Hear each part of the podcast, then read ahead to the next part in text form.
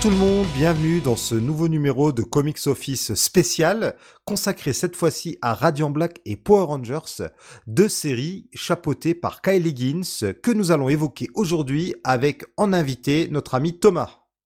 Bonjour. Comment vas-tu Thomas? Ça va très bien. Content de parler d'une série euh, dont on ne parle pas assez, je trouve, que j'adore. Ouais, Radiant Black qui mériterait hein, de faire un peu plus le buzz sans doute, hein, même si euh, dans on s'autorise à en parler dans les milieux autorisés, comme dirait Coluche. Hein. C'est une série qui est assez plébiscitée euh, par euh, les lecteurs, mais peut-être pas assez par le grand public en fait, finalement. Bon, on va en discuter. Hein. Donc Thomas, tu, c'est la deuxième, troisième fois qu'on t'accueille sur Comics Office, je sais plus maintenant. Je crois que c'est la troisième. On avait fait ensemble euh, en 2020 déjà, rappelez-vous, l'époque du confinement, on avait fait euh, l'émission euh, consacrée à Superman Red Sun, une émission en quatre parties que vous pouvez retrouver toujours sur le site. Et tu étais peut-être venu parler d'un film, j'ai un trou de mémoire maintenant. Ouais, je crois que j'étais venu une fois avec. Enfin, je sais plus, mais c'est toujours un plaisir en tout cas. Bah écoute, plaisir partagé. Hein. Donc Thomas de Comics of the Power, avec qui j'officie également depuis peu chez les GG Comics. Vous pouvez nous entendre dire des bêtises avec plein d'autres gens euh, bien plus qualifiés que nous. Exactement. Et aujourd'hui, on est seul, donc personne pour nous couper la parole, pour nous brider, et on va se lâcher sur deux séries qui nous ont beaucoup plu. Donc, comme je l'ai dit, euh, des séries écrites par euh, Kylie Higgins. Alors, avant de passer, non, on va d'abord passer à Radiant Black. Tiens, on parlera de Kylie Higgins après. Ça fera le lien entre les deux séries. Et donc, est-ce que tu aimerais nous présenter Radiant Black? Oui, avec grand plaisir. Donc, c'est une série qui est sortie aux États-Unis chez Image et en France chez Delcourt. Et, euh, et en fait, euh, j'ai un peu l'impression que le concept des départs, c'est euh, faire du Power Ranger, mais en indépendant. Kylie Higgins était frustré en fait du manque de liberté qu'il avait sur les Power Rangers, et donc il décide de créer sa propre version des Sentai, donc ces héros à armure colorée, créés au départ au Japon. Et donc, mmh. euh, et donc en fait, c'est ce que j'aime beaucoup dans cette série, c'est que euh, on voit une inspiration avec des héros colorés, des personnages qui, qui peuvent être assez jeunes et qui, souhaitent agir. Mais en fait, à chaque fois, il, il, me surprend des divers rebondissements qu'il peut y avoir et, de la complexité des différents personnages. Et, et on en parlera sans doute en détail, mais ce qui me plaît beaucoup, c'est l'attachement euh, sur la vie quotidienne peut avoir. Tout à fait. C'est vrai que euh, comme euh, Kyle Higgins s'est illustré sur les Power Rangers chez Boom Studios et qu'il a aussi repris Ultraman pour Marvel, on s'attend à ce qu'il nous fasse un récit qui un pastiche un peu hein, des codes du Sentai. Et finalement il ne les suit absolument pas. Parce que donc le Sentai hein, c'est donc pour reprendre un petit peu rapidement au Japon il y a ce qu'on appelle les séries Tokusatsu ça veut dire, si je dis pas de bêtises, effets spéciaux. On a des grandes séries. On a la série des Super Sentai. Donc, euh, comme tu le disais, hein, c'est euh, ces séries très inspirées euh, du, du, monde des super-héros qui, avec des personnages aux habits colorés, alors ils ont pas vraiment des armures, c'est plutôt des costumes avec un casque, et qui ont été adaptés aux États-Unis dans les séries Power Rangers. On a d'autres séries. On a l'ultra série Ultraman qui date d'avant la série Super Sentai, qui est qui est aussi considérée comme du tokusatsu, même si Ultraman on est un peu ça fait un peu le lien entre les films de monstres, euh, les kaiju, hein, les films de monstres type Godzilla et le Sentai. On a les Metal Heroes. C'est euh, alors les Metal Heroes, on a eu Winspector euh, en France. Je sais pas si tu as connu Winspector. Ça me dit rien. Faut que je regarde, mais a priori, ça me dit rien. Oh, j'adorais ça. J'avais eu gamin la voiture de Winspector. J'étais vraiment fan. Il y avait eu, pareil, aux États-Unis, il y avait eu des tentatives d'adaptation. Alors, pour ceux qui ne le savent pas, faut, faut le rappeler, hein, tout le monde ne le sait pas, les Power Rangers, donc, c'est une série avec des acteurs américains qui euh, les scènes en civil, mais par contre, une grosse partie des scènes en costume, c'est repris de séries japonaises. Ce qui explique pourquoi, dès qu'ils passent en costume, et surtout quand ils sont dans leur robot, le grain de l'image change. D'un coup, les immeubles, plus rien ne ressemble à, au décor précédent. C'est aussi pour ça qu'ils affrontent souvent les ennemis dans des carrières. C'est parce que ce sont en fait les, des scènes qui viennent des séries japonaises. Et ils avaient fait ça avec les Metal Heroes aussi. On avait eu les VR Troopers et les Beetleborgs. Alors, comme tu as quelques années de plus que moi, tu peut-être pas connu ces séries-là Non, non, non, ça me, ça me dit rien, moi. J'ai écouté du rock à l'époque, hein. franchement, j'avais, j'avais passé ce cap-là. Quand je commençais à écouter du rock, j'étais au collège, j'avais arrêté les Power Rangers aussi. Mais par contre, dans la série des Metal Heroes, tu avais aussi euh, Charivan et euh, Xor et toutes ces séries-là que tu as peut-être connues. Ça, j'ai connu Xor, ouais. Ouais, Xor, donc euh, Space Sheriff Gavan au Japon, si je dis pas de bêtises, hein, il me semble que c'est Gavan, et qui est la première des séries des Metal Heroes. Donc voilà, on a plusieurs séries comme ça, les Kamen Rider aussi. Ça, tu, ça te dit peut-être quelque chose, le, le, personnage en habit insectoïde sur une moto. Je sais pas si ça te dit quelque chose. Ouais, j'ai vu des images, mais euh, je ne pense pas avoir vu ça. Mais j'ai vu des images là-dessus, ouais. Cette série-là aussi, on avait eu euh, une version américaine, Masked Rider, euh, qui d'ailleurs le personnage était apparu dans les Power Rangers. Et donc voilà, on a toutes ces séries euh, qui datent des années 70, peut-être 80 pour les Metal Heroes, ouais, c'est 80, qui se poursuivent. Alors les Metal Heroes, c'est fini, je crois, mais les Sentai, Masked Rider et je crois qu'Ultraman, c'est revenu ou ça revient de temps en temps. Ça continue hein, depuis les années 70.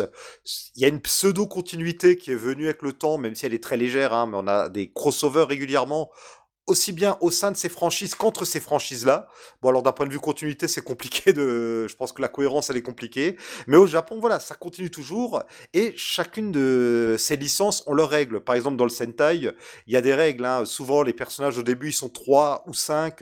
Et s'ils sont 3, au bout de 20 épisodes, ils deviennent 5. Ou si c'est une équipe de 5, au bout de 20 épisodes, t'as le sixième euh, personnage qui apparaît. Les robots, euh, les robots se combinent. Au bout d'un moment, t'as un robot qui se combine en plus avec. Euh, à, à partir à à telle étape des, de la saison, t'as le, un général secondaire qui meurt, puis t'as un autre grand méchant qui le remplace. Tu vois, t'as tout un tas de règles comme ça, très établies. Et ben ces règles-là, on ne les retrouve pas du tout dans Radiant Black. Déjà, rien que le fait que le personnage principal soit plutôt euh, le personnage qui a la couleur noire, alors que dans les Sentai, le chef, c'est toujours le rouge. Tu vois, rien que ça, déjà, c'est une belle déviation. Et donc, comme tu le disais, on, on est sur un récit dans Radiant Black qui s'attache beaucoup à la dimension familiale. Je sais pas ce que tu en penses, mais j'ai l'impression que Invincible et peut-être un peu aussi des séries euh, comme Ultimate Spider-Man ont dû pas mal influencer Kylie Higgins de ce côté-là. Ouais, bah pour moi, en fait, c'est vraiment ça. Il, euh, il prend euh, l'héritage des Power Rangers avec ses différentes couleurs. on parlera, mais il y a, il y, a des, il y a une équipe à un moment qui se forme. Mais il mixe ça avec les codes des super-héros. Et ouais, moi, j'ai très souvent pensé à Invincible. C'est-à-dire essayer de ne de, de, pas refaire à l'identique les super-héros, mais de rafraîchir les codes. Et de, de, comme il le fait chez Image, d'avoir moins de contraintes, contraintes, éditoriales et de permettre des choses, des, très gros retournements, mais qui ne sont pas des euh, artificiels. C'est-à-dire qu'à un moment, euh, Black est, est, critiqué par les médias et, tout ça. Et souvent, mmh c'est parce que euh, il y a eu un quiproquo, parce que Peter, enfin, Peter Parker avait fait involontairement blesser un, méchant, mais qui ne voulait pas le faire. C'est souvent comme ça, ou Batman, c'est souvent pareil. non. Là, non, euh, le porteur du, euh, du, Radiant Black, il a pété un câble à un moment. Euh, c'est presque un burn-out, on pourrait dire. Il a pété un câble. Donc je trouve que ça marche beaucoup. Moi, j'ai vu plein de parallèles avec Spider-Man. Le fait qu'il soit sans arrêt en train de chercher de la thune. Oui, oui, oui, avec des problèmes d'argent, même si c'est un peu différent des problèmes de Spider-Man, on est à un niveau au-dessus encore, j'ai l'impression ici. Ouais, bah parce que dans, dans Spider-Man, il a, pour moi, ça vient aussi de, de l'époque, c'est que Peter, il était dans les années 50, il y avait le plein emploi. Donc le problème de Peter, c'était de gagner plus d'argent, mais il trouvait toujours des emplois. Alors que là, que ce soit les deux héros principaux, donc Nathan et puis Marshall, c'est plutôt euh, trouver euh, un emploi ou éviter de se faire avoir avec l'ubérisation de la société que réellement euh, gagner plus quoi. D'ailleurs, j'ai l'impression que c'est une constante chez Higgins, il a quand même une, une conscience sociale relativement développée. Ouais, t'aurais d'autres parallèles avec ses œuvres à faire? Ben, dans, Je pense à ça, c'est que c'est lui qui a créé chez DC le Night Runner, Ouais. Donc le, le Batman euh, d'origine musulmane et euh, qui a fait un petit peu scandale, quoi. Enfin, le Batman français qui vient des quartiers, qui est musulman, donc d'origine maghrébine. Euh, voilà. Qui, il est, français, mais issu de l'immigration, voilà. Ouais, et je pense qu'il y a, hum, il y a quoi d'autre hein, quand je recherche? Son, quand il a commencé sa carrière, il a, il a fait un film, un, un court métrage de Ligue est lié à une série euh, comics qu'il va créer après, qui est l'histoire d'un super-héros syndicaliste. Ouais, on va en reparler tout à l'heure hein, du syndicat. Hein. Ça apparaît euh, très clairement dans son œuvre. Et comme, alors juste pour revenir un peu sur ce que tu disais par rapport à Peter Parker, moi ce que je voulais dire quand je trouvais que c'était un cran au-dessus, c'est aussi au niveau de la moralité. Peter Parker, c'était un jeune qui était, euh, qui avait des failles. Mm il avait un très bon fond et euh, ses failles, franchement, euh, souvent il y avait beaucoup, beaucoup de malchance aussi. Hein. Clairement, euh, il y avait un peu cette malchance qui lui collait un peu au basque dans les premières années. Alors que là, je pense surtout à l'un des deux personnages principaux. On va revenir hein, sur cette histoire de deux persos tout à l'heure. On voit que moralement parlant, il est pas toujours du bon côté du spectre. Sans être un criminel, c'est quelqu'un qui a des gros un gros travail à faire sur lui. Ah bah il est borderline pour moi. Oui, oui. Il a un bon fond, mais on a toujours l'impression que les circonstances ou euh, sa maladresse font que euh, il va trop loin, quoi. Ouais. C'est ça qui le rend attachant d'ailleurs. Ce qui me plaît beaucoup dans cette série, c'est la caractérisation euh, des personnages principaux. Ouais, et c'est à ça que la série, on la raccroche un peu à Invincible. Invincible, dont il pourrait être quelque part hein, le euh, tenter d'être le successeur chez Image, puisqu'Invincible c'était euh, une série Image. C'est un peu comme ça que je le vois. Je ne sais pas si c'est intentionnel, si, euh, c'est une convergence, mais d'ailleurs, Image a l'air d'y croire, puisque on a vraiment tout un univers qui est en train de se créer autour de Radiant Black, un univers qui est appelé le Massive Verse, avec plein de spin-offs qu'on va évoquer tout à l'heure, et même euh, l'envie, tout doucement, depuis très très peu, il commence à vraiment imbriquer euh, des créations euh, d'Image antérieures à l'arrivée de Kylie Higgins dans cet univers-là. Donc Image a l'air d'y croire. En France, c'est bien, on a le troisième tome qui vient de sortir. Malheureusement, des échos qu'on a, les ventes sont pas forcément faramineuses. Tout comme euh, d'ailleurs Invincible au début, hein, rappelle-toi, hein, Invincible s'est quand même arrêté pendant quelques années avant d'être relancé, hein, porté à bout de bras par euh, Thierry Mornay. Euh, c'est un de ses hauts faits, on ne le remerciera jamais assez d'avoir autant cru en Invincible et poussé derrière. quoi. moi, j'en suis à espérer qu'il y ait rapidement une adaptation ou quelque chose de Radiant Black, histoire de consolider la, position de Radio Black en France. Mais déjà, Kirkman avec Robert Kirkman, donc un Monsieur Walking Dead, il y a son gros bébé, c'est Invincible. Et autour d'Invincible, il avait créé tout un univers avec Brit, avec Comment elle s'appelait la ligue les, Gardiens du Globe, tout ça? On avait eu des spin-offs, il y avait Wolfman aussi. Il avait vraiment euh, fait tout un socle autour qu'on a aujourd'hui en France. On a tout eu et on a même euh, la plupart de ces séries qui ressortent en intégrale en France. Comme quoi, avec le temps, hein, la qualité de tout ça a été reconnue. Il y a un petit coup de pouce quand même d'une série télé récente hein, derrière tout ça. Et on espère que pour Radiant Black, euh, on lui espère vraiment à cette série, à cette franchise, on peut pas être franchise, on lui souhaite vraiment de suivre le même chemin. Ouais, exactement. on va peut-être revenir sur l'intrigue au moins du premier tome de Radiant Black, si tu veux. Ouais, donc euh, on suit, euh, on suit euh, Nathan, qui est un, écrivain de polar, en fait, qui, est, qui, a, raté, qui a raté le karaté de coche. Il a vu quelques nouvelles avec un écho plutôt positif, et en fait, il est en panne d'inspiration, il n'arrive pas à écrire la suite, et il a tellement de dettes qu'en fait, il décide de rentrer chez lui dans l'Illinois que ça, ça, a un écho. Mmh et euh, pour rentrer chez ses parents, en fait, parce qu'il n'arrive plus à vivre euh, à Los Angeles euh, sur ses propres revenus. Ouais. Donc, il, revient, il revient en Bercail et il retrouve un de ses amis, Marshall, qui est vendeur dans un vidéoclub. Donc, déjà, a priori, ça existe toujours aux États-Unis. Donc, c'est quand même un peu une grande nouvelle. qui est un espèce de d'ado attardé, qui est super heureux, heureux de retrouver son meilleur pote. Quoi. Donc, euh, pour euh, célébrer leur retour, euh, ils décident de, faire la fête dans un bar. Et donc, évidemment, ils sortent bourrés de, ça. Et en se rapprochant d'une voie de chemin de fer, ils voient un objet noir léviter au-dessus du sol. Et, donc, Nathan touche cet objet et brusquement, il devient le Radion, Black. Donc, un, être avec un costume on va dire en lycra très près du corps et un casque euh, qui dissimule son visage. Et euh, il obtient des super pouvoirs. Donc il devient le héros local de, de cette banlieue de, de l'Illinois. Un début qui est somme toute assez classique, mais qui euh, ensuite va dégénérer. Alors, on va pas vous spoiler, euh, enfin, on va pas vous spoiler, on va pas vous spoiler tout ce qui se passe dans ces trois tomes. On va quand même être obligé de faire quelques révélations. Il y a au moins une révélation qu'on doit vous faire, histoire de pouvoir quand même en discuter un peu. Hein. Donc, si vous avez pas lu euh, Radiant Black, euh, on va pas tout vous raconter, mais soyez prévenus qu'il y a une ou deux choses dont on va être obligé de parler. Mais ce sont surtout des choses qui se passent dans le premier tome. Ouais, qui, qui n'enlève pas la qualité du livre. C'est non c'est très, très surprenant quand on les lit, mais euh, moi je les ai tous relus justement pour préparer l'émission. Euh, même quand on sait ce qui se passe, ça reste une, une excellente série. Oui, c'est un peu des twists dans l'air du temps d'ailleurs. Hein. C'est une écriture vraiment euh, très contemporaine. On en parlait d'ailleurs en off. Hein. On remarque de manière globale que depuis quelques années, il y a un petit truc dans l'écriture en arc qui a été imposé dans les années 2000, notamment par des gens comme Brian Michael Bendis, entre autres, comme Mark Millar, c'est que les auteurs redeviennent un peu plus bavards. Et c'est vrai qu'il faut prendre son temps pour le lire.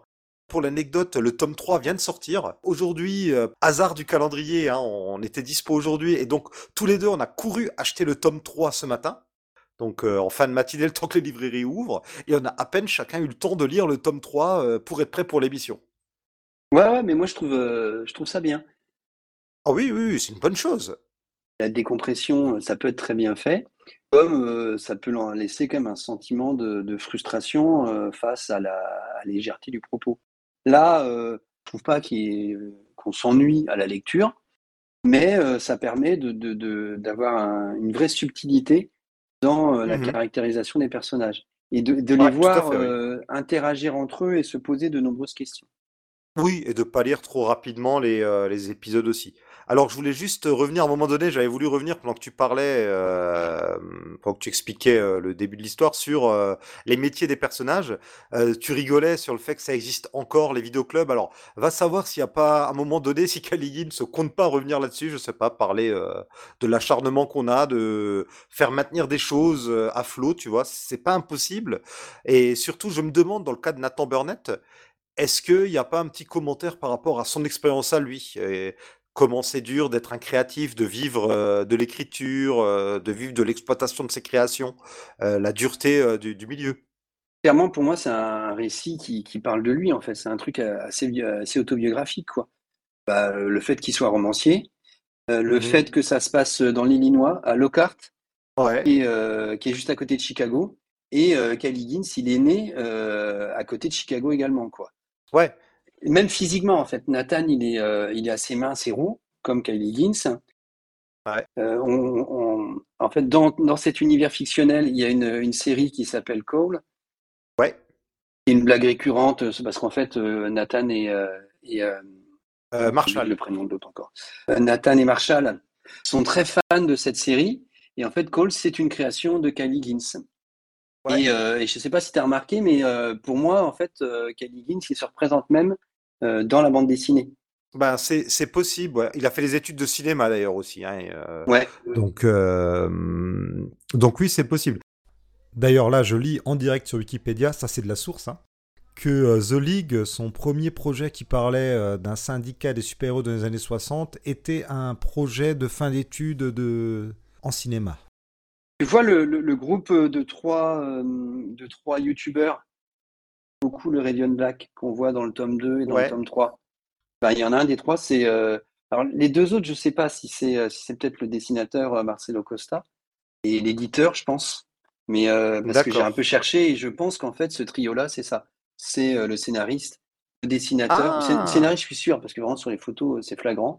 Le dessinateur, j'ai quand même l'impression, et en fouillant un peu, il est pas, il est fort possible que ce soit l'éditeur le troisième. Ah ouais, c'est possible. Et ouais, Cole, ils n'arrêtent pas d'en parler. Euh, c'est une série qui a duré, je crois, huit épisodes. Euh, si je dis pas de bêtises, elle est de 2014. Hein, elle était sortie euh, également chez Image. Et non, oui, il y avait eu deux volumes. alors attends, deux volumes, non, c'est le TPB. Il y a eu 11 numéros en tout, voilà, sortis dans deux TPB en 2014-2015. Ils n'arrêtent pas de se plaindre que Cole n'existe plus, donc on se dit c'est un méta-commentaire hein, de euh, Kylie Higgins qui est frustré que cette création euh, n'ait pas, pas perdurée.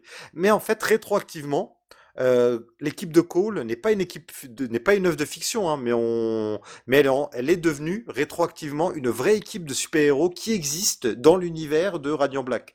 Ça aussi qui est peut-être un peu bizarre, hein, qui de se dire que à la base on a l'impression que les super-êtres n'existent pas et qu'ils apparaissent avec Radiant Black, mais visiblement avec l'extension de l'univers, on est en train de découvrir qu'il y avait déjà des super-êtres avant. On va voir euh, comment sur le long terme euh, ça va évoluer. Cole, hein, qui est euh, donc un récit qui se passe dans les années 60, 70, 60, je crois. C'est pas au retour de la Seconde Guerre mondiale, il n'y a pas quelque chose comme ça? Ou pendant le macartisme? Voilà, en gros, c'est un récit un peu, c'est un récit à la Watchmen ou un peu comme JSA Golden Age, avec des héros qui doivent trouver leur place par rapport à la loi et tout. Alors c'est une, une, série qui j'en avais eu des bons échos et j'ai été un peu déçu quand même quand je l'ai lu. Alors visuellement, je trouve ça très sympa parce que c'est dessiné par euh, Rod Race. Ouais. On connaît peut-être pour ceux qui ont suivi euh, l'émission qu'on avait fait sur Dawn of X, c'est lui qui faisait euh, les New Mutants. Donc il y a un trait un peu à la Siemkiewicz mais plus adouci.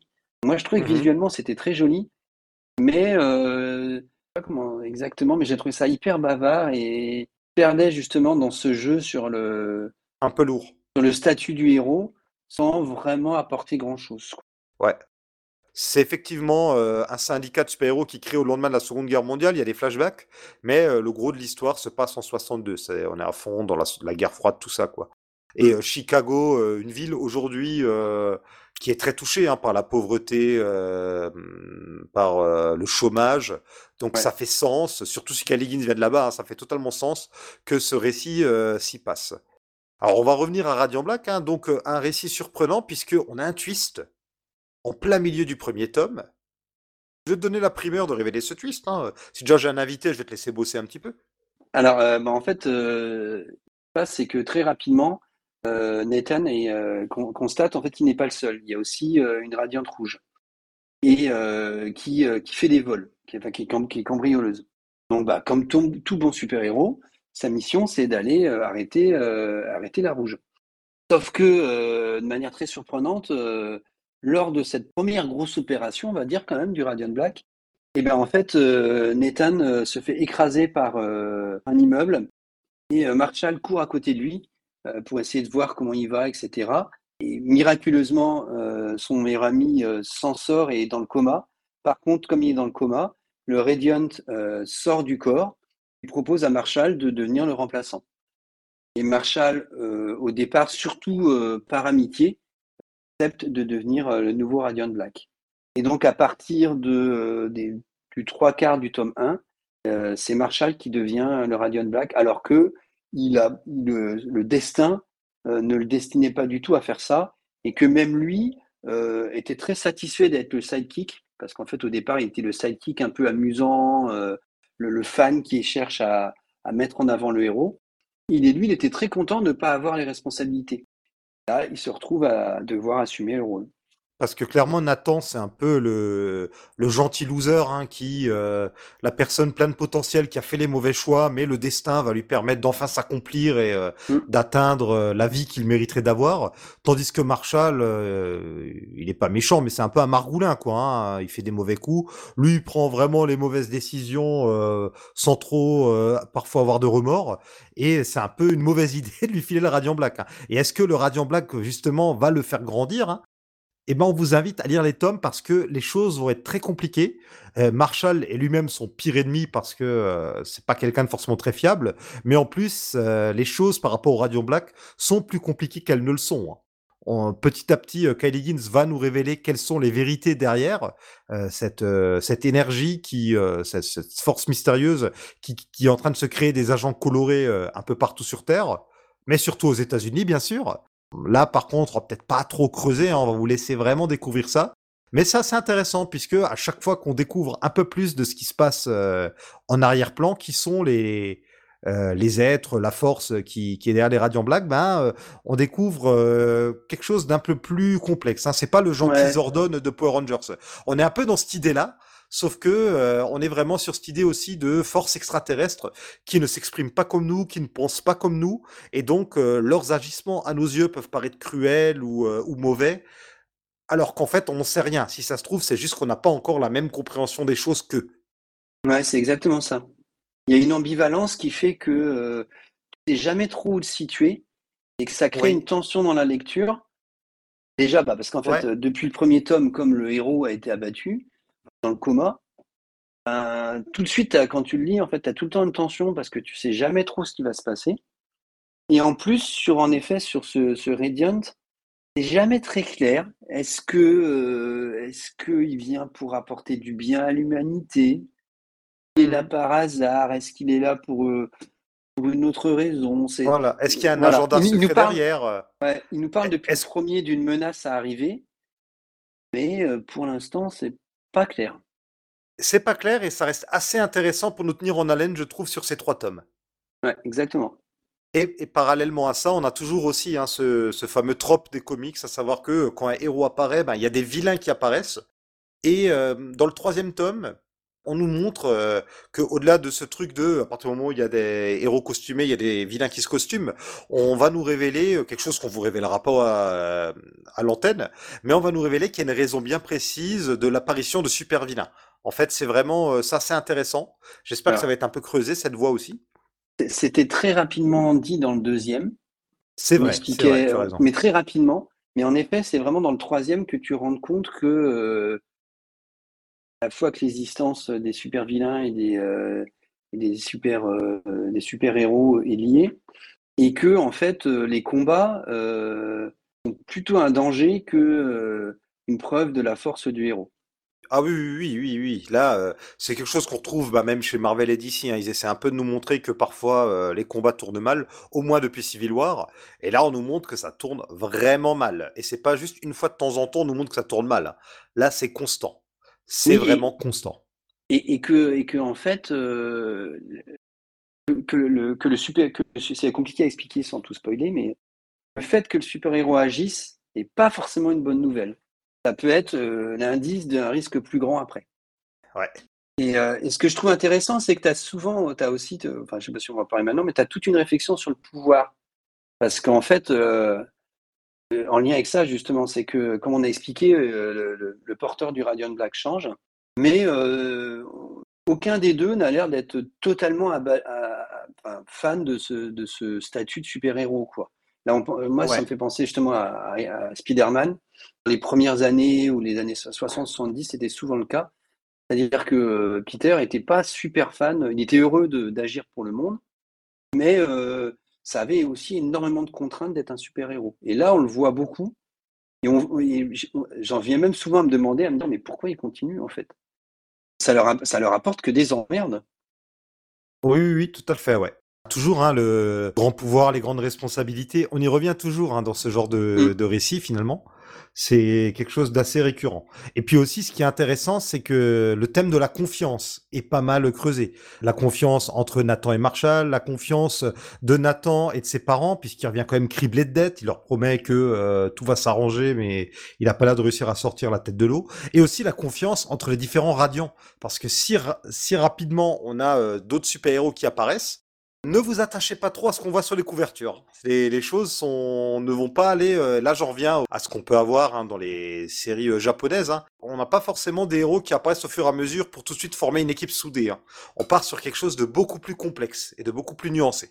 Ouais, alors je sais pas si parce que en fait, euh, aux États-Unis, cette série fonctionne bien, elle fonctionne même très bien, je crois. Ouais. Et, et ce qui fait que en fait, il y a eu des, où il- je sais pas si ça partit du tome 3 ou plus tard. En fait, il y a des séries parallèles sur les autres Mhm. Radiant. Et donc, euh, et donc, en fait, Radiant Black, comme son nom l'indique, ça suit vraiment le, le Black, le, le, Radiant noir. Et les autres apparaissent. Bon, il y a même un- dans chaque tome, il y a un épisode qui est consacré à un autre des Radiant. Donc, on comprend à chaque fois la complexité de chacun. Parce que si on suit seulement les autres épisodes, euh, ils apparaissent euh, quelques cases et donc euh, ils ont peu de dialogue. Et c'est lors de ces épisodes séparés qu'on les découvre. Et je pense que c'est dans leur série dérivée aussi qu'ils apparaissent plus. Enfin, pour l'instant, Ouais. comme il y a la menace qui arrive, on ne sait pas ce qui va se passer dans le 4. euh, la- Tout à fait. On a eu euh, déjà une mini-série sur Radiant Red, une sur Radiant Pink. Et il y a eu d'autres personnages euh, qui sont pas encore apparus pour le moment, donc euh, je vais pas trop me prononcer sur eux, mais qui font partie du même univers, qui ont eu droit aussi à des mini-séries ou à des séries. Il y a actuellement la série The Lucky Dead, je sais pas à quoi ça correspond, c'est pas Kylie Higgins qui l'écrit, mais euh, elle est dans le même univers. Où il y a la série Roxanne, qui est écrite par euh, Ryan Parrott, qui est euh, aussi dans le même univers. Donc euh, on va voir tout ça, on verra si on aura ça ou pas en France. Il y a aussi eu des, en fait, des crossovers. Il y a eu le crossover Supermassive, et cette année il y a de nouveau eu un crossover Supermassive. Ça fait deux ans de suite qu'on a des one shot Supermassive. Pour le moment, rien n'est annoncé. Alors en France, on est à peu près à jour. En gros, on a euh, un TPB de retard. hein. On a euh, six mois de décalage euh, avec la VO, ce qui est un rythme normal. C'est même plutôt bien. Par contre, euh, on a déjà pris du retard entre guillemets par rapport au crossover Supermassive ou au- la première mini-série c'était Radiant Red qui est sortie en mars 2022. Là, on a déjà pris par contre du retard. Donc à voir hein, euh, si euh, Delcourt sera en mesure de nous sortir ou pas tout ça. Vous doutez bien que nous, euh, on l'espère en croisant les doigts de toutes nos mains, nos pieds, de tout ce qui est possible. Exactement.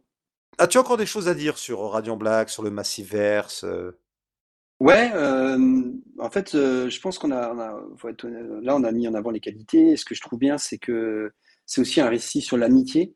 Et que moi, ce qui me Oui. touche beaucoup, c'est justement la relation entre Marshall et Nathan. C'est-à-dire que Mhm. le- ils, se ressemblent beaucoup entre ados attardés euh, et un peu des, des, des mâles blancs euh, en crise, hein, si on va là-dedans. Il y a un Mais petit peu de euh, ça, hein, oui. a- ouais, ouais, ouais, il y a beaucoup de ça. hein.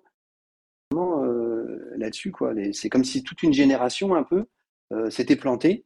Mais en même temps, ils ont quand même des différences qui se creusent un peu dans le tome 3. Et, euh, et on ne sait pas trop ce que ça peut donner, quoi. Donc, c'est. Voilà. Je trouve que cette amitié est aussi très, très forte. Et, euh, vraiment, chacun fait tout pour l'autre. Et euh, après, moi, j'ai une piste, mais on verra si je me trompe complètement. Je trouve que Marshall, il est quand même plus qu'ami avec Nathan, quoi. Nathan, non, mais je pense que Marshall, il serait amoureux de, de lui, quoi. Mais bon, c'est peut-être moi qui Ah, projette. Ouais, je trouve. hein. Peut-être. Il y a peut-être de ça, ouais. Je je l'ai Ouais. pas vu du tout, mais qui sait, peut-être qu'on va se diriger vers ça. Pourquoi Mm. pas. Et c'est vrai que c'est Et un peu des, des... Oui? vas-y, vas-y. J'allais dire oui, euh, juste pour prolonger ce que tu dis, ouais, c'est un peu aussi un commentaire sur euh, les vingtenaires d'aujourd'hui euh, qui, en sortant des études, euh, sont un peu paumés, euh, la génération biberonnée à la pop culture, à Internet, qui, qui, qui finalement bah, essaient de vivre de leur passion aussi. Qu'est-ce que c'est que d'essayer de vivre de sa passion? Et quand tu échoues, comment trouver sa place dans la société d'aujourd'hui où il y a une crise de l'emploi, où il y a une ubérisation, comme tu l'as mentionné en début de, de l'émission? Il y a un petit peu un commentaire là-dessus aussi, je pense. Et quand on est geek, forcément, ça nous parle. Ouais, ouais, puis à quoi, à quoi de, est-on censé de renoncer pour devenir des vrais adultes? Ouais, et pour être heureux. Avec sa- la première discussion avec son père, je trouve ça, elle est super bien faite, quoi. Oui. Ça, on peut le spoiler parce que c'est dans les premières pages. Donc, il revient chez ses parents. Et en fait, son père lui dit, bon, bah, euh, ton, ton idée d'être, d'être écrivain, c'est bien, mais il faut que tu aies de la thune, quoi. Oui. Est-ce que, est-ce qu'il faut renoncer à ses rêves euh, Ouais. pour, euh, pour, pour pouvoir euh, s'en sortir? C'est beau, quoi. Mm. Ouais, Ouais. totalement. Et en fait, ce qui montre que c'est une série réussie, c'est que si tu enlèves le côté super-héroïque, la série se tient. Ouais. C'est assez de matière, en fait, pour faire. Alors, ça ferait un truc qui ressemble à d'autres œuvres qui existent, hein, ce serait pas original. Un roman ça- graphique. Oui, voilà, oui, un peu euh, qui donnerait un bon film qui cartonnerait à Sundance, mais euh, sur des sur des jeunes adultes désabusés dans des petites villes, euh, voyez un peu le topo, quoi. Le fait que même sans le côté super-héroïque, ça se tienne, je pense que c'est la marque d'une bonne série. Ouais, exactement, tout à fait d'accord avec toi. Après, je je sais pas si tu vois un défaut dans la série. Moi, j'en vois un quand même. Bon, un peu des longueurs. Y a des longueurs quand Pas même. hyper fan du dessinateur, quoi. Il assure, Oui, surtout ouais. euh, le passage dans l'univers euh, de l'existence, comme ils appellent. Ouais. Il fait un épisode magnifique avec euh, parce que c'est lui qui colorise. Mhm. Cet épisode-là est vraiment splendide. Le reste, Mhm. ça, ça fait le travail. Et c'est sûr que si on fait juste que feuilleter, euh, voilà, faut, si vous, si vous, franchement, lisez les premières pages plutôt que de feuilleter tout le tome, parce que ça pourrait vous refroidir, que la série vaut bien plus que ça. Ouais, c'est Marcelo Costa euh, qui euh, dessine, encre et colorise. Il fait tout. C'est euh, Ah, là pour le ah, coup, il fait tout. Avec euh, d'autres personnes de temps en temps, parce que c'est pareil, euh, si tu regardes le, le dernier tome, tu l'as vu, je pense. C'est qu'en fait, euh, Higgins est aidé, alors je sais pas si c'est au dialogue ou en collaboration, par différents scénaristes qui arrivent. C'est pas pour les backups qu'on a à la fin? Bah, Pour le dernier, non. Pour le dernier, c'est vraiment des, des co-écritures ah, oui. D'accord. Et, D'accord, sur les précédents, ouais, tu as raison, c'est que il y a, en fait, on a dit qu'il y avait des, épisodes qui étaient dédiés à un, à Radiant différent. Et souvent, dans ce cas-là, il laisse les clés à un scénariste différent et souvent à une scénariste puisque dans le tome 1 et tome 2, c'était des, euh, euh, des femmes, des, euh, les Radiantes. Mhm. Et je pense qu'il a voulu que ce soit des femmes qui écrivent sur une héroïne. Et, alors, et je pense qu'aussi, il a choisi les scénaristes en fonction de, des personnages. C'est-à-dire que, on va reprendre mes notes. la première, donc la Radiante est asiatique, et donc la, la scénariste qui écrit s'appelle Sherry Shen, mhm. sans doute d'origine asiatique ou chinoise. Et euh, dans le deuxième tome, c'est Megan Camarena, qui est actrice. Et euh, la Radiant est aussi. Euh, elle n'est pas actrice, mais elle est youtubeuse. Mm-hmm. Je pense que sur la renommée et tout ça, c'est pas un hasard. Et en fait, ces scénaristes-là ont ensuite écrit les, les mini-séries sur Radiant Red et Radiant Pink, tu vois. Ouais. Donc c'était un peu un galop d'essai en même temps ou un tremplin. Et donc le dessinateur euh, Marcelo Costa, euh, on l'a retrouvé euh, chez les Power Rangers, hein, puisqu'il a fait le graphic novel dont je dirais quelques mots tout à l'heure, Soul of the Dragon, que j'ai beaucoup aimé. Il a aussi dessiné Ultraman pour mmh. Marvel, la série écrite, ou en tout cas c'est un des dessinateurs qui était dessus, la série écrite par, par Kylie Il est intervenu dessus, tu vois. Il est intervenu sur le tome 2, en fait. C'est vrai que je suis d'accord avec toi. Les dessins, c'est pas forcément le point fort de la série, mais euh, passer outre. Et on a quelques invités sympas, hein, euh, Stefano Simeone ou bien David Lafuente aussi, qui a fait un numéro. Ah ouais, je pense qu'il faut, euh, voilà, plutôt que de feuilleter, moi je vous conseille de, lire les premières pages. Vous verrez la, la qualité, la qualité de l'œuvre. Enfin, je trouve que le dessinateur, il n'est pas au top, mais il assure quand même, quoi. Les scènes de, surtout par la mise en page et la fluidité de lecture. Les cases peuvent nous paraître euh, simplistes, ok, mais euh, tout se lit très agréablement. Ouais. Bon, par contre, ayez aussi en tête que c'est vraiment une série euh, qui est partie pour être longue, a priori. Donc, on, espère qu'elle marchera assez pour continuer en, France, hein, mais il faut, en avoir conscience aussi. Hein. Il y a une écriture soap. Hein. C'est vraiment une intrigue à suivre sur le très long cours. Ouais, ouais, mais moi j'y vois une qualité, j'adore ça. Donc ça, Ah oui, j'adore ça, hein, j'adore ça. Faut, faut juste euh, en avoir conscience aussi. Euh, et on peut très bien se dire, bon, je prends les premiers tomes, puis euh, je m'arrêterai peut-être. Enfin, c'est pas des histoires fermées. Hein. Il y a évidemment des arcs, mais c'est vraiment un grand tout en continu. Je pense que j'ai dit tout ce que j'avais à dire dessus. Si on veut pas passer au spoil, donc est-ce que toi tu as encore quelque chose à rajouter peut-être? Non, moi je, je pense qu'on a dit l'essentiel, quoi. Le, et donc, on a beaucoup parlé de Kylie Higgins. Alors, euh, c'est un scénariste, moi, que j'aime bien. Je sais pas toi, hein, mais euh, c'est quelqu'un que je trouve de plutôt solide, qui, euh, hormis Power Rangers, j'avais pas trouvé jusque-là qui sortait non plus spécialement du lot, mais il faisait des choses assez agréables. Hein. Il est nota... enfin, il a vraiment été connu du grand public à partir du moment où il a écrit Nightwing à l'époque des New 52. Ah, moi, c'est comme ça que je l'ai connu et j'adore ces épisodes-là. Moi, je l'ai connu un peu avant parce qu'il avait euh, coécrit avec Scott Snyder euh, la série Batman Gate of Gotham. Mm. une mini-série. Et que je n'avais pas lu qu'on a eu en VF. Bah écoute, je te la conseille, elle est vraiment sympa. En fait, c'est un scénariste qui était, euh, il était un peu dans l'écurie Snyder entre guillemets, avec des gens comme Jensen Ford, tu vois, ou euh, d'autres gens que Snyder un peu poussé en avant, puisqu'il a participé à Batman Eternal. Il a aussi euh, écrit Batman Beyond 2.0, donc il était affilié à Batman et un peu indirectement ou même directement à Snyder au début. Il s'est aussi fait remarquer par son Deathstroke. Il a écrit quelques épisodes que j'ai pas lu, mais il me semble que, c'est, que ça fait partie euh, des runs qui ont bonne presse. Sinon, bah, il a fait, euh, alors chez Marvel, il a fait du Ultraman, qu'il a fait, euh, du coup, Ultraman, c'était en 2021, c'était 2020-2021, c'était après son succès sur euh, les Power Rangers. Il a écrit des petits trucs par-ci par-là, one shot sur Vision. Euh, il a un numéro de Death of Wolverine. Enfin, chez Marvel, il a vraiment écrit des petits trucs, une mini-série sur Winter Soldier, mais il s'est pas trop illustré. Hein. C'est vraiment avec DC qu'il a été mis en avant et surtout la série Power Rangers. Je pense qu'on peut d'ailleurs directement aller là-dessus. j'ai juste à dire, dire un truc. Est-ce que tu sais qu'il est lié aussi à Richard Donner?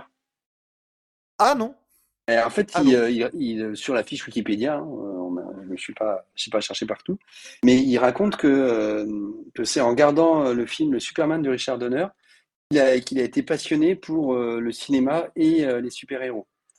Et en fait, il a Ah. été euh, assistant de Donner, sa compagnie Encore en 2006.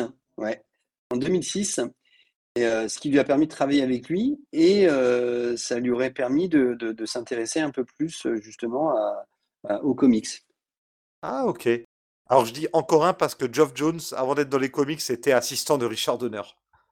Ah bah voilà, tu vois, une très bonne école. Bah, tu vois, ouais, euh, bah, d'ailleurs Richard Donner a écrit un peu de Superman avec Geoff Jones ensuite. Et je voulais dire aussi, euh, il y a une autre série que j'aime bien de Kylie Higgins, c'est euh, la très courte série Magnus Robot Fighter qu'il avait écrit pour euh, Dynamite en 2017. Une série sur laquelle d'ailleurs j'ai écrit un petit papier dans Scarce, je sais plus quel numéro maintenant. euh, c'est le premier article que j'ai écrit pour Scarce d'ailleurs. hein, je vous mettrai évidemment euh, les références dans l'article qui accompagne l'épisode. On va passer donc aux Power Rangers. Et alors, avant de parler des comics Power Rangers, dis-moi, quelle est ta relation à cette franchise? Bah, j'ai une relation assez distanciée. Ouais. Je, je- je pense que j'étais un, un peu âgé quand ça arrivait euh, en Mhm. France, je pense. Et donc j'ai pas. C'est arrivé en 94 en France, je pense. Vu que ça date de 93, ça a dû arriver en 93 ou en 94 chez nous. Ouais, donc euh, j'avais euh, ouais, j'avais j'avais déjà euh, 15-16 ans. Et donc euh, euh, je, regardais un petit peu, mais euh, j'avoue que j'accrochais pas tant que ça. C'est normal. Donc, euh, donc je, je, je, je, je trouvais ça. euh, les dialogues surtout euh, me, me plaisaient pas. Et donc Ah oui, j'accrochais les pas tant que ça. indigents. Ouais, bah c'est ça. Ouais, voilà, c'est ça. Je comprends. hein. Pour en avoir déjà revu, euh, pour rigoler, euh, c'est c'est dur. hein. Il y a un beau travail de continuité qui a été fait dessus, mais euh, sur la série télé, mais c'est dur. hein. Et euh, est-ce que du coup, tu avais regardé Bioman, Liveman, tout ça dans les années 80 ou non Pas trop, c'était pas trop Ça, ton ouais, je je regardais ça, Ouais. mais euh, j'ai oublié un peu euh, quel était mon rapport avec ça. Je pense que j'ai- je regardais, parce que Bioma, je m'en souviens, et j'aimais bien, tu sais, tu rechantais ça après, tout ça. Donc, euh, ouais, Mhm. euh, mais euh, je dirais pas que c'est ce qui m'a marqué dans mon enfance, tu vois. Je pense au- plutôt aux Merveilleuses Cités d'Or ou de choses comme ça. J'étais, en- y repensant, c'est plus les dessins animés qui me marquaient que les séries live action, comme on dit maintenant. Tu vois, bon, moi, j'étais bah, j'étais pas né quand Bioman est sorti. Par contre, euh, gamin, je sais qu'une des premières séries que j'ai regardées à la télé, c'était. euh, bah, ça s'appelait Turbo Rangers, justement. C'était pas Power Rangers Turbo, à pas confondre, hein, mais c'était une série euh, adaptée de Sentai adaptée en France et que j'avais suivie. Il y avait Liveman qui avait été rediffusée. Je sais pas pourquoi celle-là en particulier, mais elle avait été rediffusée dans le club Dorothée. Et aussi le dernier Sentai qu'on a eu en France avant qu'on passe aux Power Rangers, c'était euh, Flightman, qui est inachevé mais que j'adorais. Alors qui était violente. Alors Jonath m'a déjà dit que c'était euh, considéré comme une des meilleures euh, séries Sentai euh, de tous les temps, Flightman. Mais je sais pas si ça te parle ou pas du tout. J'imagine que non. Ça doit pas. Moi, ça me dit rien. Au niveau des, des robots, c'était pas les plus intéressants parce qu'ils avaient des espèces d'avions. Mais c'était assez sombre. euh, les, les méchants étaient assez marquants. Et je suis en train de me demander, attends, c'était bien Flightman Non, Jetman, pas Flightman, Jetman. Ah, je dis n'importe quoi. Je me disais bien, j'avais le générique de, Bernard Minet qui m'est arrivé d'un coup en tête.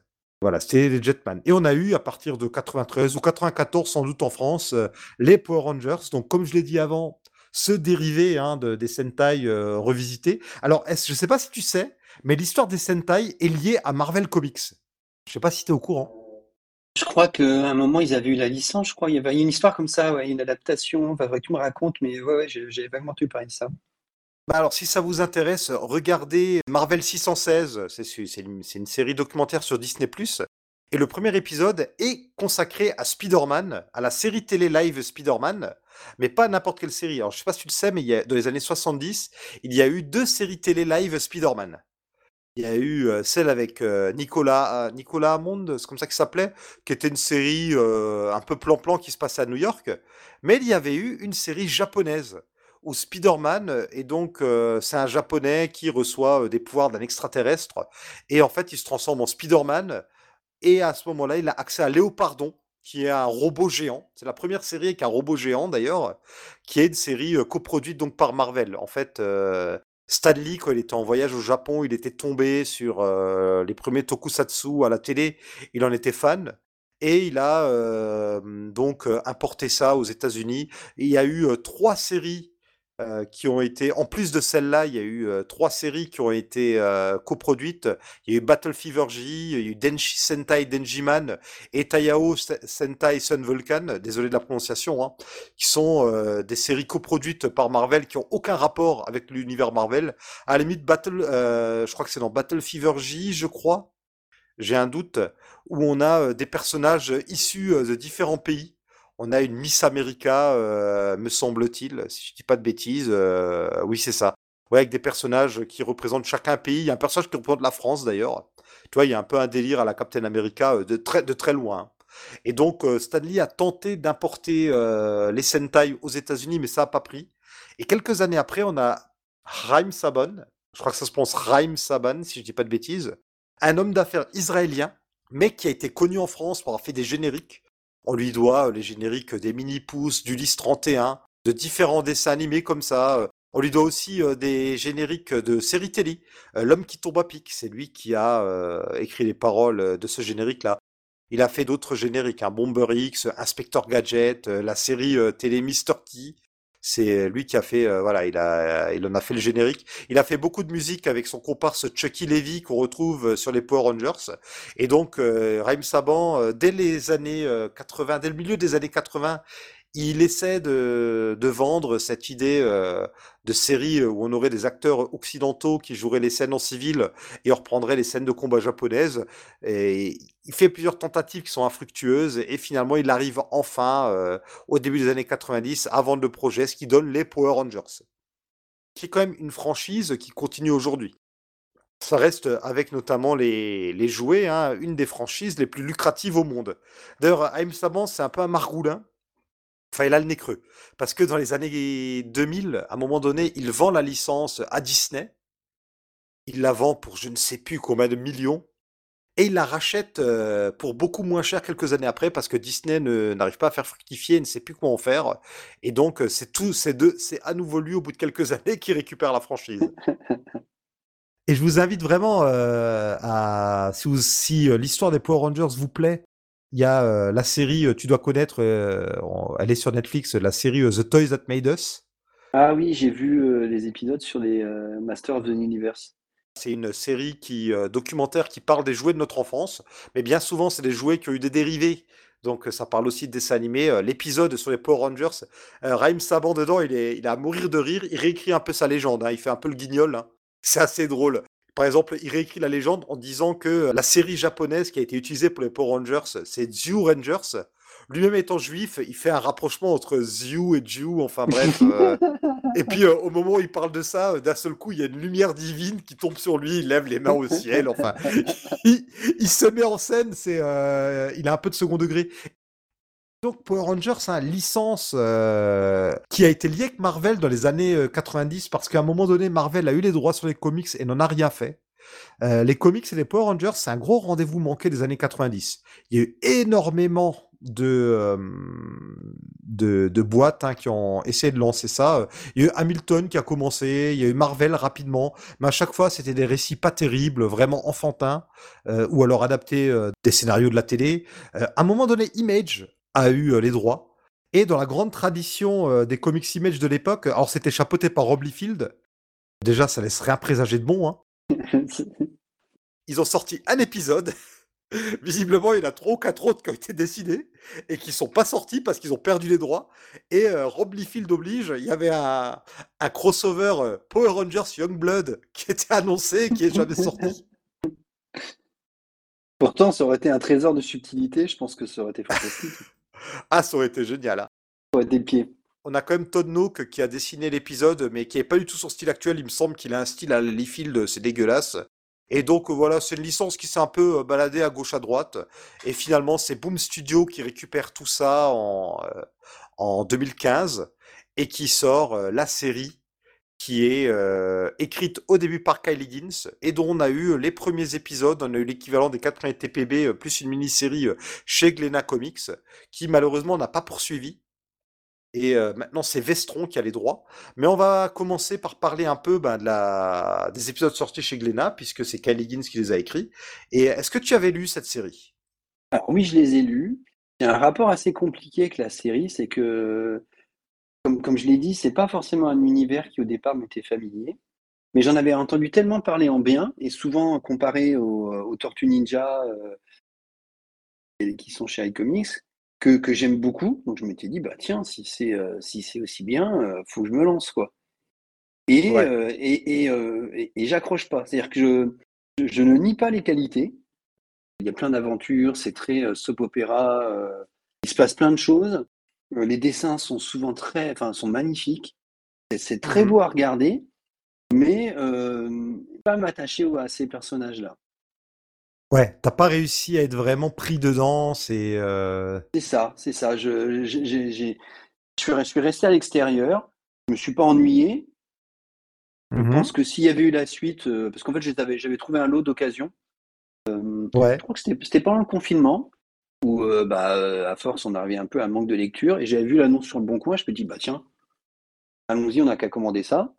Et donc, euh, et donc j'avais reçu les, les, enfin, tout, en fait, les, donc les trois tomes sortis, plus le volume à part sur euh, la, la, la, Power Ranger Rose, si je ne me trompe pas, c'est bien ça? Trois tomes de sortie, plus ça. Et, et je me, s'il y avait eu la suite, je pense que j'aurais pris le quatrième pour. Mmh C'était agréable mais euh, je serais incapable de dire ce que ça racontait, par exemple. Ok, ah, t'as vraiment pas retenu euh, les intrigues, y a rien qui t'a marqué euh? Non, non. Et puis j'ai aussi, lors d'un concours, j'avais, j'ai gagné un, des tomes très récents chez Vestron. Ouais. Donc Power, Power Ranger Unlimited, le tome 3. Donc là, évidemment, c'est pas l'idéal parce que j'arrivais en plein milieu d'un arc. C'est pas l'idéal, mais c'est pareil. Je trouve que les dessins sont fantastiques. C'était euh, dessinateur, c'était euh, Francesco Mortarino et Moises euh, Hidalgo. Et vraiment, mhm. c'est très très beau. C'est super bien dessiné. C'est vraiment très agréable. pareil, il y, a plein de personnages avec des extraterrestres, des, loups blancs et tout. Donc c'est aussi très agréable à lire. Mais pour autant, ça m'a pas, ça m'a pas marqué. Enfin, tu vois, j'ai pas eu envie de lire la suite, quoi. En plus, je crois qu'il y a en ce moment il y a deux séries parallèles. Oui, oui, oui. Ouais, ça fait un moment ouais, qu'il y a deux séries parallèles, ouais. Donc tu vois, ça fait ça fait aussi beaucoup. C'est pas ce que j'ai choisi en ce moment de lire. Je comprends tout à fait parce que euh, la série, euh, donc les premiers épisodes qu'on a chez Glénat, en fait, quand on n'est pas familier des Power Rangers, on peut être un peu perdu.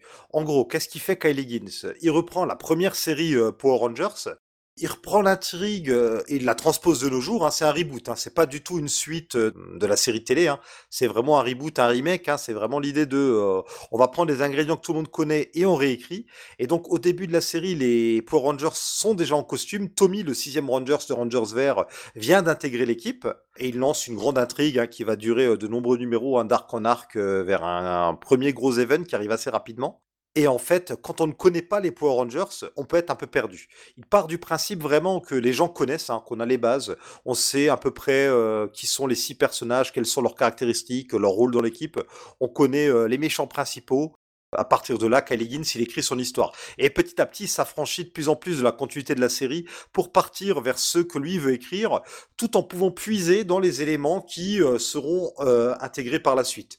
Et il y a une grosse influence. Alors, il y a un peu une influence X-Men il y a toujours une influence X-Men, j'ai envie de dire, puisque euh, il y a la menace d'un d'un univers parallèle qui est aussi un peu un futur. Hein. En gros, il y a euh, un ennemi qui vient, euh, qui est une version alternative, très méchante d'un des personnages qui les menace. C'est le Lord Dracon, un personnage d'ailleurs qui, bon, on peut spoiler, hein, c'est une version alternative de Tommy le Ranger Vert, mais c'est un personnage qui a tellement marqué les esprits que le regretté Jason David Frank, l'acteur qui jouait le, le Ranger Vert, qui nous a quitté il y a un an ou deux, a même joué Lord Dracon dans un teaser vidéo qui a été fait pour le comics. Et il y a une storyline un peu similaire qui a été adaptée dans la série euh, télé Power Rangers, tu vois. Ouais, et, même je crois qu'il euh, apparaît dans un, dans un jeu vidéo. Euh, Power Ranger Legacy War. Ouais. Enfin, Lord Dracon, c'est vraiment un personnage qui marque les esprits. Il apparaît aussi sur une couverture alternative du crossover avec les Tortues Ninja, tu vois. Ouais. Sur les couvertures où il y a des tortues qui tiennent les casques, il y a le casque de Lord Dracon. C'est un personnage mortel au niveau de la caractérisation. Il a un design qui est excellent. C'est une fusion entre le costume blanc et le costume vert. Tout l'arc Shattered Grid, je ne sais plus comment ça s'appelle euh, en français, bah, c'est un arc qui a marqué les esprits qui vraiment a fait date, quoi, hein, qui a marqué les lecteurs. Et c'est là où euh, les, les, gens qui s'étaient pas intéressés aux Power Rangers, même parmi les lecteurs qui connaissaient pas les Power Rangers, ils se sont rendus compte qu'il se passait quelque chose euh, chez Boom Studios et que Kyle Higgins il était un peu en train de d'orchestrer le miracle qui a eu lieu euh, sur les Tortues Ninja chez IDW. Même si en fait les Tortues Ninja ils ont une longue histoire hein, euh, avec les comics. À la base, c'est des personnages de comic book, hein, les Tortues Ninja, avant des, personnages de dessin animé. Et il y avait déjà eu de très bons runs. Hein, et il n'a pas fallu attendre IDW pour qu'il y ait des bonnes séries euh, Tortues. Mais IDW a vraiment relancé la machine avec une réécriture. Euh, c'était un reboot aussi avec une réécriture des personnages, des concepts qui avaient été vus dans les comics, à la télé, au cinéma auparavant et qui avait été sublimé dans la série, ben là, Kyle Higgins, il fait le même miracle, avec rapidement euh, des extensions, la mini-série sur le Ranger Rose, la seconde série Gogo Power Rangers, qui, elle, se passe euh, dans le passé, qui est au moment où les Rangers sont cinq et viennent d'avoir leur pouvoir. Alors je crois que c'est Ryan Parrott qui l'écrit, cette série, ou c'est Steve Orlando, j'ai un doute maintenant. Euh, non, c'est Marguerite Bennett. Enfin voilà, on a euh, des scénaristes comme ça qui gravitent autour euh, de Kyle Higgins, qui écrivent plusieurs histoires dans Power Rangers et certains d'entre eux, bah, comme Ryan Parrott, qu'on retrouve ensuite sur les séries du Massiveverse. Hein.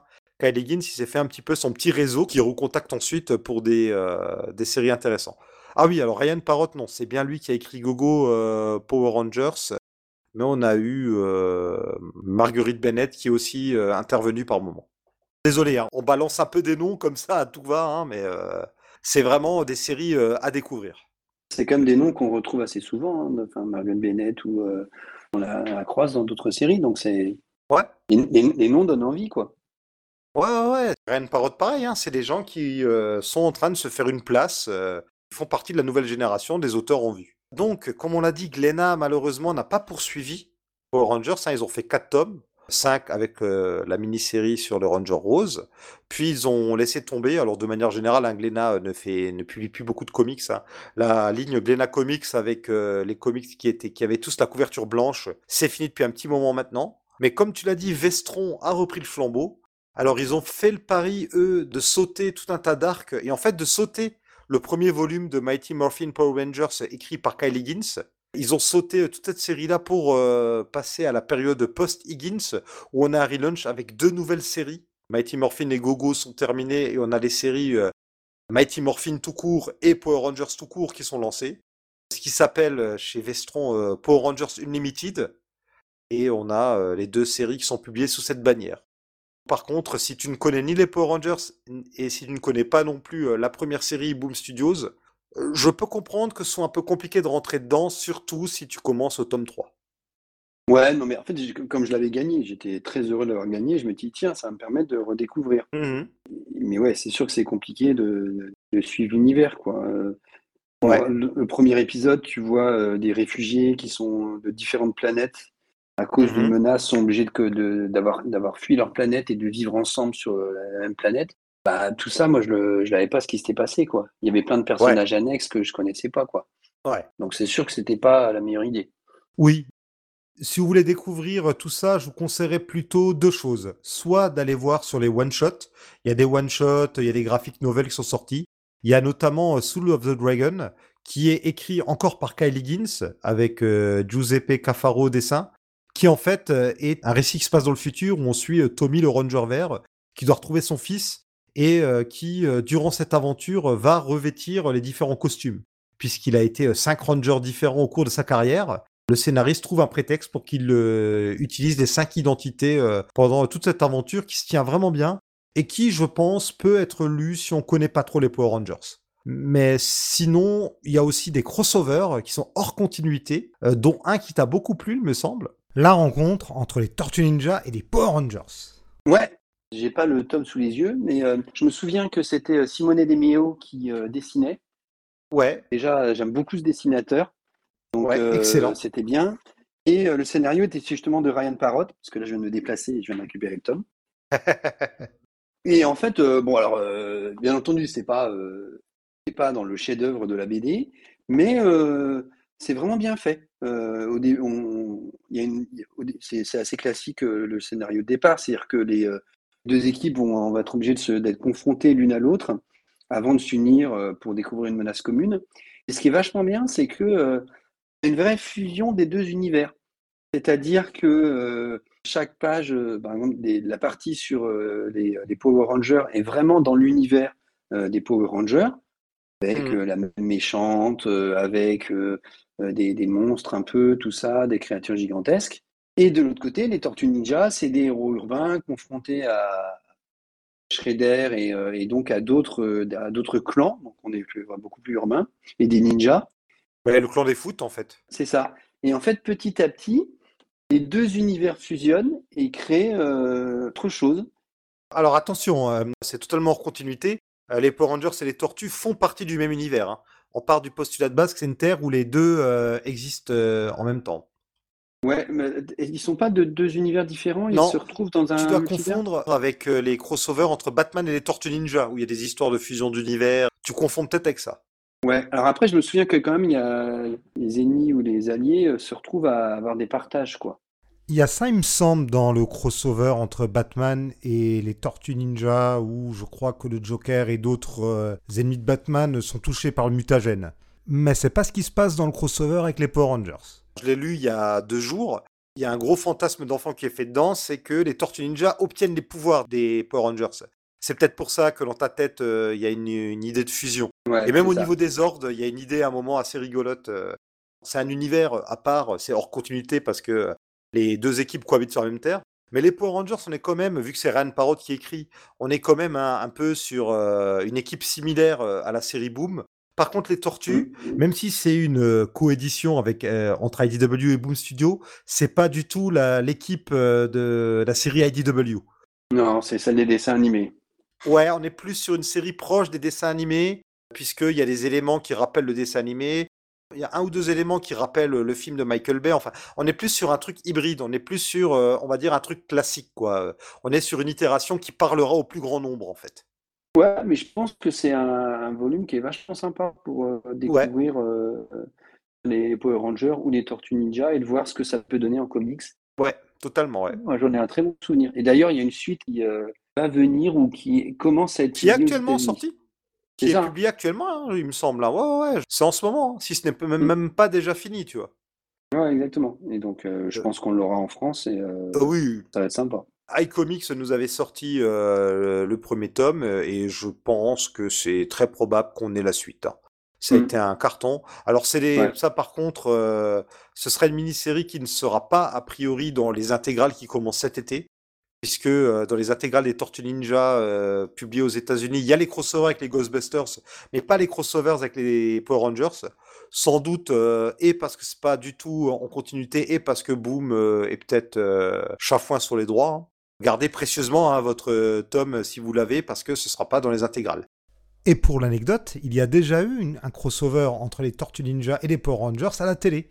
Dans la saison Power Rangers in Space, ce qui correspond, si je dis pas de bêtises, à la saison 6. D'ailleurs, c'est la dernière saison euh, avec Zordon euh, encore dans les parages. Hein. C'est la saison qui clôt, euh, si on veut vraiment, la première période des Power Rangers. Et donc, cette équipe rencontre les Tortues Ninja de la série télé live, connue pour avoir notamment introduit le personnage de la tortue féminine Vénus de Milo. Cette série télé qui n'a pas eu vraiment bonne presse, hein, qui n'était pas ouf, qui n'a fait qu'une seule saison. Côté comics, si euh, vous n'avez pas chopé les tomes de Glénat et que vous êtes euh, triste que cette partie-là n'ait jamais été poursuivie en VF, à la rentrée ou à l'automne, euh, enfin à l'automne, je sais plus si c'est en septembre, en octobre ou en novembre, Vestron va sortir sa première intégrale des Power Rangers. Correspond aux deux premiers tomes de Glénat.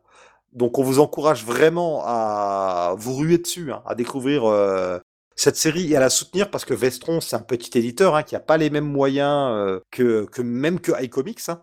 c'est encore, euh, on encore un cran en dessous. Il n'y a aucune critique, c'est juste un fait. Vestron, c'est un petit éditeur, c'est une personne euh, à la tête de toute la structure qui fait un travail de dingue, un travail formidable. Il faut vraiment le soutenir. Donc, allez-y, achetez massivement euh, les intégrales Power Rangers. Vous n'allez pas regretter, je pense. Ouais, ouais, je, pense que le, gars, c'est un vrai passionné qui, qui réalise un peu un rêve en éditant des choses qui lui plaisaient, soit en comics, soit en télé. Mmh donc je pense que c'est toujours beau d'avoir de, ce genre de, d'éditeur en fait qui, euh, qui, qui, n'édite pas juste pour euh, faire la suite, euh, enfin voilà, pour multiplier les titres, mais qui, qui cherche à réaliser un rêve et de l'offrir aux gens. Et on le remerciera jamais assez d'avoir continué les Power Rangers parce que ça avait l'air mort de chez mort. Quand Glenna a mm. acheté l'éponge, aucun éditeur n'avait l'air d'avoir envie de suivre. entre, le entre le fait que bah, fallait repayer les droits et aussi que ça n'avait pas marché en France, bah, personne n'avait envie de tenter quoi. Hein. C'était pas un carton de vente du tout, les Power Rangers, malheureusement. Même si Glenna avait euh, bien tenté et tout avec un premier tome à petit prix, euh, la sortie rapide de Power Rangers Pink, euh, etc. On a aussi eu un crossover qui est toujours inédit en France, c'est Justice League Mighty Morphin Power Rangers. Je ne sais pas si tu l'as lu, celui-là. non, ça me dit rien du tout. Je savais même pas que ça existait. Ah, il date un petit peu. Hein. Il date de 2017. il est écrit par Tom Taylor et dessiné par Stephen Byrne aucun lien a priori avec John Byrne. Euh, c'est pas d'ailleurs c'est un dessinateur euh, qui a pas dessiné grand chose. Et par contre Tom Taylor, on le connaît maintenant, hein, c'est euh, c'est un peu le monsieur licence et le monsieur récit sur d'autres terres. Hein. Puisque Injustice, c'est quoi C'est Deceased avec les les héros d'ici zombies chez Marvel. Il a fait un truc il y a quelques temps avec une terre où l'électricité ou la lumière disparaissait. Et donc c'est alors clairement, c'est bien moins réussi que le crossover avec les Tortues Ninja. On est euh, un cran en dessous, hein, voire deux crans en dessous. Ça se laisse lire, hein, mais c'est pas fou. Il n'y a pas du tout les héros d'ici qui obtiennent euh, les pouvoirs euh, des Power Rangers. Il y a un truc qui est fait dans le sens inverse à la fin, mais qui est. Il y a une idée de ce genre dans le sens inverse, mais qui est très très. c'est très rapide, hein, c'est pas du tout poussé malheureusement. Ça se laisse lire, mais c'est pas ouf. C'est dommage qu'on l'ait pas eu en VF, mais c'est pas un indispensable non plus. Hein. Je comprends que euh, Urban n'ait pas forcément voulu euh, mettre la main à la pâte, hein. surtout qu'il s'agit euh, quand il s'agit d'une coproduction et qu'en plus vous avez en France quelqu'un d'autre qui a les droits sur une des licences, bah forcément ça complique un peu les choses, je pense. Hein. Donc voilà, si vous tombez sur le TPBVO, pourquoi pas. Et euh, concernant, tiens, maintenant que j'y pense, hein, concernant la série de Kylie Higgins, quand euh, dans la première année de Comics Office, on avait notre podcast mensuel qu'on a arrêté euh, sur l'actualité, Jonathan a plusieurs fois chroniqué des numéros de la série. Donc à la limite, allez-y, jetez une oreille. Si vous cherchez sur le site, à chaque fois dans les dans le descriptif des épisodes, on marque quelles sont les les séries qu'on chronique, donc vous pourrez retrouver ça. Hein si vraiment ça vous intéresse. Il y a Jonathan qui donnait à chaque fois son avis. Euh, j'ai dû donner le mien une fois ou deux. Hein. Euh, ça vous donnera un peu un aperçu de euh, pourquoi on a tant aimé cette série. Je pense qu'on a fait le tour sur les Power Rangers également, hein, moi que tu as encore envie de dire des choses. Non, non, je, je, pas impossible que je jette un coup d'œil sur, sur les intégrales. Je t'en conjure, fais-le. Il faudrait que je regarde si, comme j'ai déjà lu les trois premiers, il faudrait que je regarde si je commence à intégral une ou deux. Mais euh, mmh c'est pas impossible que je lui donne une nouvelle chance. Ouais, ou si vous aimez les beaux objets, euh, Boom Studios avait fait euh, de belles intégrales en dur, hein, vraiment en deux, un, format vraiment de luxe. Un petit peu aussi pour essayer de sauver la série, parce que contrairement aux Power Rangers, aux Tortue Ninja, les Power Rangers, il me semble qu'en VO, ça n'a pas toujours été ça, les ventes. Je crois que Boom, Boom a une santé financière aussi qui est, qui est assez, assez fragile, quoi. Oui, oui, il me semble. Euh, voilà, soutenez-les. Hein, euh, achetez euh, sinon du Power Rangers en VO, c'est bien aussi. Hein. Soutenez-les de cette façon. Et si, de manière générale, l'univers des Power Rangers vraiment vous intéresse, avec Bunny, Jonath et notre ami Kiwi il y a quelques années sur Comic City, quand j'étais encore sur Comic City, on avait fait un épisode spécial consacré aux Power Rangers qui durait, je crois, 2h ou 2h30. C'était au moment de la sortie du film. Et on faisait vraiment un inventaire un peu de tout ce qui avait été fait. On revenait sur la série télé, Jonathan nous expliquait les origines du, du tokusatsu. Euh, on avait parlé plus en détail euh, des comics. Je faisais vraiment un inventaire de tous les éditeurs qui avaient eu la licence entre leurs mains. Puis à la fin, on parlait du film, puisqu'on avait fait ça à l'époque de la sortie du film, en fait. Donc, je vous mettrai aussi le lien dans le descriptif si ça vous intéresse. C'est une émission plein de bonne humeur et d'anecdotes, hein, évidemment, comme toujours avec nous. Je vous encourage vraiment à aller écouter ça si vous voulez en savoir plus sur le sujet. Et là, c'est l'instant promo. Thomas, où est-ce qu'on peut te retrouver? Ah ben, on peut me retrouver euh, sur euh, Comics of the Power. Je suis assez productif en ce moment puisque je produis euh, presque deux articles par semaine. Ah, je suis admiratif. Hein. Ah bah, ça, ça, voilà, j'arrive. Et puis, le Stakhanov de la critique écrite de comics. Ah ouais, ouais, ouais. Donc voilà, donc pour avoir des nouvelles régulières, des sorties. Et puis, puis je fais des interviews réguliers. Il y en a un que, une que j'ai fait il n'y a pas longtemps, d'un éditeur adjoint de chez, de chez Urban, Arthur Landurien. Et c'était vachement sympa parce que bah, déjà, la personne est adorable. Et puis surtout, j'avais eu l'idée en fait assez simple, hein, c'était pas de prendre deux de ses travaux récents, donc les mythes de l'ossuaire, le nouvel univers créé par Jeff Lemire et Sorrentino, et Do a Powerbomb, la, série de, euh, euh, de Johnson, de Philip Kennedy Johnson, mais euh, oh là là, j'ai un trou. Mhm. Sur le catch. J'ai un trou aussi, oui. tout le monde en parle de cette série que j'ai toujours pas lu. C'est Daniel Warren Johnson. Voilà, Daniel Warren Johnson, voilà. Et en fait, bah voilà, on avait pris ces deux exemples pour voir un peu comment est-ce qu'on fait pour les éditer, quel format, quel format on choisit, quelle couverture on choisit. Et, et c'était vachement sympa. Allez voir tout ça, hein, c'est toujours passionnant de te lire. L'interview, elle est, je sais plus si elle est en vidéo ou elle est sur papier. Non, non, tout moi c'est sur papier. Parce que, ah oui, toi elle est sur papier, oui, oui. Je suis pas un génie de la technique. Et puis euh, des fois, enfin là, on était dans, dans, un bar juste à côté de chez Urban. Donc euh, s'il y a le son, on entendrait le barman à côté et puis les gens passer. euh, C'était pas l'idéal. C'est pas forcément idéal, c'est sûr. Et puis, comme je l'ai dit au début de l'émission, hein, toi comme moi, on intervient tous les mois euh, dans les GG Comics. Exactement. Donc là, en ce moment, on est sur euh, la trilogie de la science-fiction. On est en train d'enregistrer euh, trois épisodes consacrés à la place de la science-fiction dans les comics, avec une première partie sur la hard SF, une deuxième sur le space opéra et une troisième sur les dystopies. Donc allez écouter ça, c'est passionnant. Thomas, toi, tu étais là que à partir de la deuxième, et la troisième, on l'a pas encore euh, tourné euh, à l'heure où on parle, hein, mais vraiment, on s'éclate. Hein. Ouais, c'est vachement sympa. Il y a une bonne ambiance. Il y a le retour du grand Dragnir Torque, que personne n'a vu venir, qui est revenu comme ça, euh, de nulle part. Hein. Donc forcément, le niveau est très élevé, aussi bien au niveau de ses connaissances encyclopédiques que de ses références scatologiques. Voilà, ah vous êtes prévenus. c'est à la fois le cerveau et, et l'orifice un peu plus en dessous, en fait. Voilà, oui. Je vais essayer d'avoir Dragnir pour une émission sur le Comics Office, mais bon, je sais pas trop dans quoi je me lance. Et puis surtout Thomas, on va essayer de se revoir très très rapidement pour enregistrer ensemble pour Comics Office. Avec plaisir. Il reste juste à trouver un sujet, et puis on y va. Ah mais il y en a. Il y a une œuvre cinématographique euh, que, tu vas ah défendre. oui on dit pas encore laquelle. On parle évidemment de Shazam 2. Non, pas du tout. Non, ça j'ai pas encore vu. Enfin, j'ai pas encore vu. Pas pressé par contre, euh, j'ai vu, j'ai vu Flash, donc euh, on peut parler de Flash aussi. Ah bah écoute, euh, j'ai déjà des invités pour Flash, mais bon, pourquoi pas? On va en discuter entre nous, on verra. on va voir. tout dépend aussi de l'emploi du temps, évidemment. Et sur Comics Office, voilà, bah, là je vous ai teasé, hein, il y a l'émission qu'on veut faire avec Thomas. Il y aura une émission sur Flash, puisque en off, en en parlant avec d'autres gens, j'ai des personnes chaud bouillantes qui veulent venir en parler. Donc on va se faire tout ça. Hein. Comme l'été dernier, on va vous faire un rattrapage des films qu'on n'a pas chroniqués durant l'année. Je vais essayer de faire aussi des émissions plus orientées comics. C'est quand même un petit peu ça le cœur du site à la base. Hein. Voilà, on a nouveau eu quelques mois où on était peu productif, mais là, avec l'été et tout, on va essayer de vous publier une émission par semaine. C'est en bonne voie pour être réussi de nouveau comme l'été dernier. Je m'y engage. Sur ce, bah, Thomas, merci beaucoup de ta présence. Hein, c'était super sympa. Mais de rien, merci pour l'invitation. Bah, de rien, hein, c'était cool.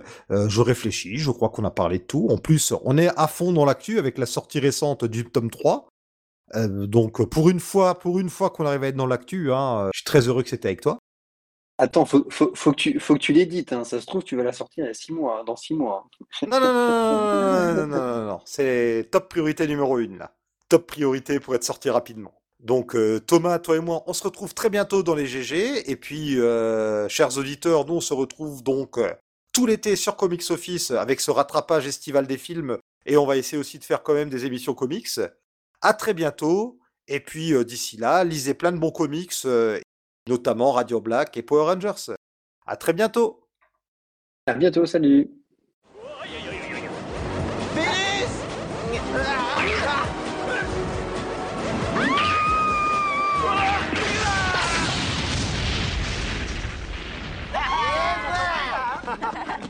Joli travail. On vous doit une fière chandelle. Leonardo Ouais. Et Raphaël, alors comme ça les ninjas mutants existent réellement Bah oui.